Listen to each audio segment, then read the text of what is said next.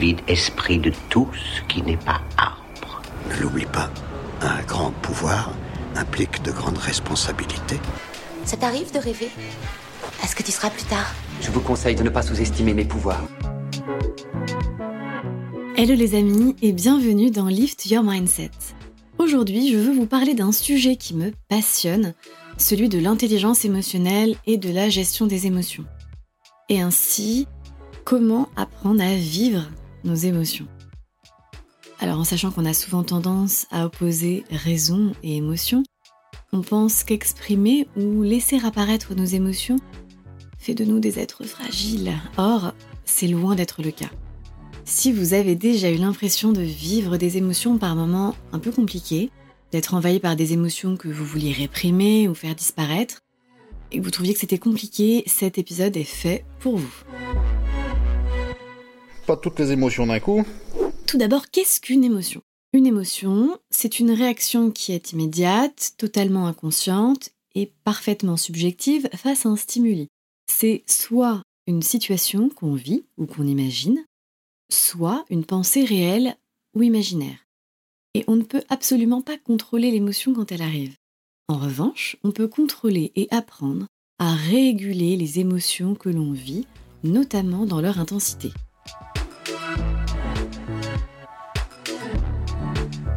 Quelles sont les différentes émotions Paul Ekman, un chercheur américain spécialisé dans l'étude des émotions, a travaillé depuis plus de 50 ans sur ce sujet et la gestion des émotions, a identifié six émotions qui sont les émotions universelles qui existent dans tous les pays du monde. Elles sont dans toutes les cultures, les civilisations et existent depuis la nuit des temps. Ces six émotions sont la peur, la tristesse, la joie, la colère, la surprise et le dégoût. Alors, on va se concentrer sur les quatre premières, car ce sont vraiment les quatre émotions que l'on vit quasiment quotidiennement. Tous les jours, sauf le dimanche.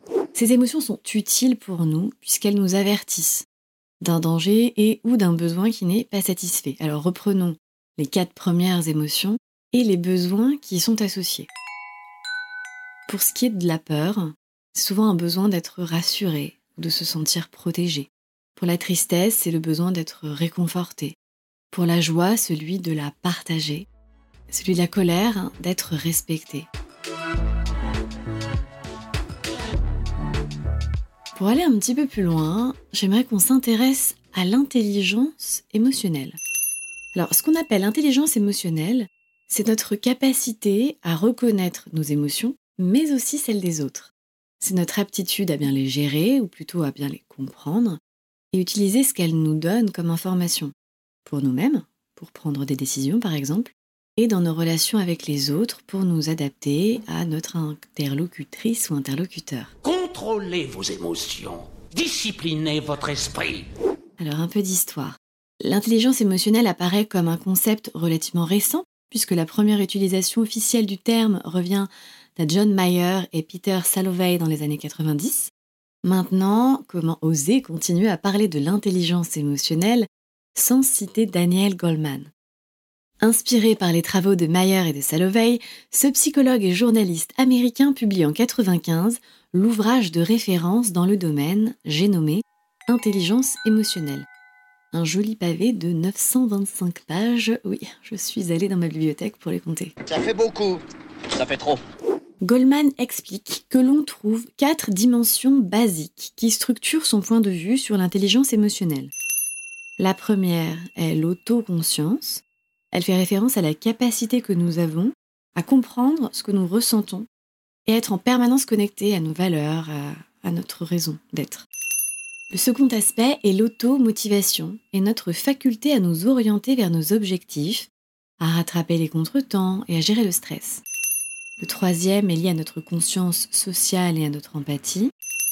Et le quatrième, sans doute la pierre philosophale de l'intelligence émotionnelle, il s'agit de notre capacité à nous lier, à communiquer, à parvenir à des accords et à nous connecter aux autres de façon positive et respectueuse.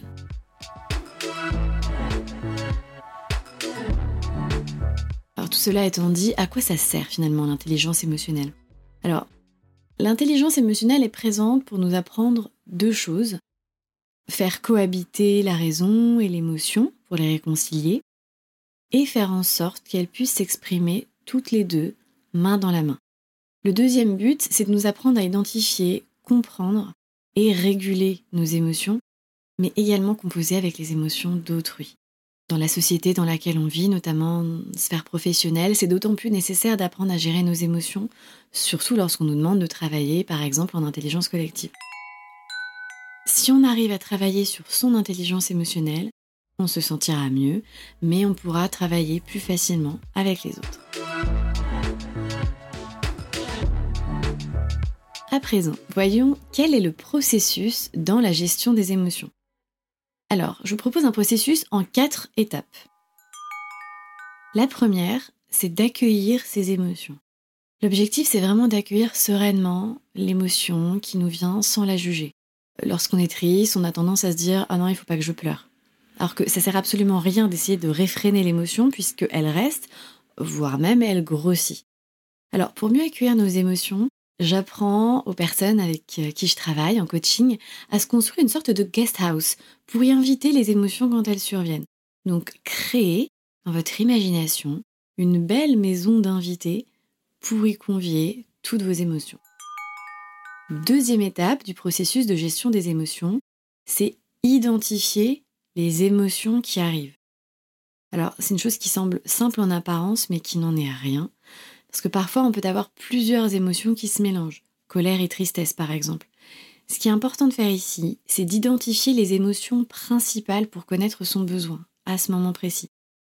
Donc, si l'émotion n'est pas clairement définie dans notre tête, je propose souvent à mes clients d'observer où l'émotion apparaît dans leur corps. Est-ce que c'est un poids sur les épaules, une lourdeur dans la poitrine ou bien dans la gorge? Troisième étape, exprimer son émotion. À nouveau, ça paraît tout simple, mais poser un mot sur notre émotion est super puissant. En faisant ça, notre cerveau cognitif, celui qui est rationnel, va se mettre à fonctionner et le cerveau émotionnel va lui se calmer. Par exemple, un enfant qui est très en colère, qui va crier, taper des pieds, si un adulte s'approche de lui et lui demande tout simplement qu'est-ce qui te met en colère, sa colère va descendre en quelques minutes, petit à petit. Nommer cette émotion est donc très important. Ainsi, après l'avoir accueillie dans votre guest house, votre jolie maison d'invités, l'avoir identifiée, nommez-la collez-lui cette jolie étiquette avec son prénom.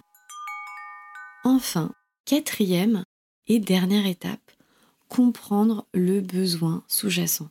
Nous l'avons vu précédemment, chaque émotion est là pour exprimer un besoin. Un enfant qui pleure va automatiquement se diriger vers les bras de ses parents pour être réconforté. Et en tant qu'adulte, on oublie que chaque émotion traduit un besoin à satisfaire. Ainsi, de quoi avez-vous besoin? Posez-vous cette question, mais également à votre entourage quand vous en ressentez le besoin. Donc demandez à votre conjoint, à un collègue, si conflit, si maladresse, peu importe une situation qui vous paraît tendue avec beaucoup d'émotions, de quoi la personne a besoin à ce moment précis? Ça calmera les choses et ça permettra d'éclaircir la situation. Enfin, toutes les émotions, qu'elles soient agréables ou non, sont nécessaires. C'est vraiment des signaux que notre cerveau envoie pour notre bien-être. Alors, je vous remercie de, les écouter et de les exprimer. Alors, mon tips, pour aller plus loin, euh, j'en ai un. Et j'en ai un aussi pour les situations d'urgence. Alors, le premier, c'est de respirer. Alors, on vous ne le dira jamais assez, mais dans des moments où vous vous sentez submergé par une émotion, concentrez-vous sur votre souffle. Il suffit vraiment de quelques minutes de focus pour installer un rythme respiratoire régulier, profond. Alors, allongez les expirations, raccourcissez les inspirations pour neutraliser vos sensations internes. Parfois, observez l'air frais qui rentre par les narines, l'air chaud qui en ressort, également parfois concentrer son esprit sur le ventre, les va-et-vient du ventre et même de la poitrine à chaque fois qu'on inspire, que l'air remplit nos poumons et que notre poitrine se gonfle et la même chose avec le ventre. Alors pour finir, je voulais vous donner euh, ce petit tip qui m'a souvent été bien utile quand j'ai pu ressentir notamment de la tristesse ou de la colère et que je sentais les larmes monter, mais disons que je pouvais pas me permettre de vivre mon émotion à ce moment-là. Alors ce que je fais dans ces cas-là, c'est que je lève les yeux au ciel. Donc pas d'un air condescendant, c'est-à-dire que je regarde vers le haut et 9 fois sur 10, les larmes ne coulent pas. Donc ça c'est vraiment un tips euh, d'urgence, mais il s'agit de revenir plus tard sur l'émotion ressentie, sur la situation et de comprendre ce qui s'est passé à ce moment-là. J'espère que vous avez apprécié cet épisode, je vous dis à très bientôt, ciao ciao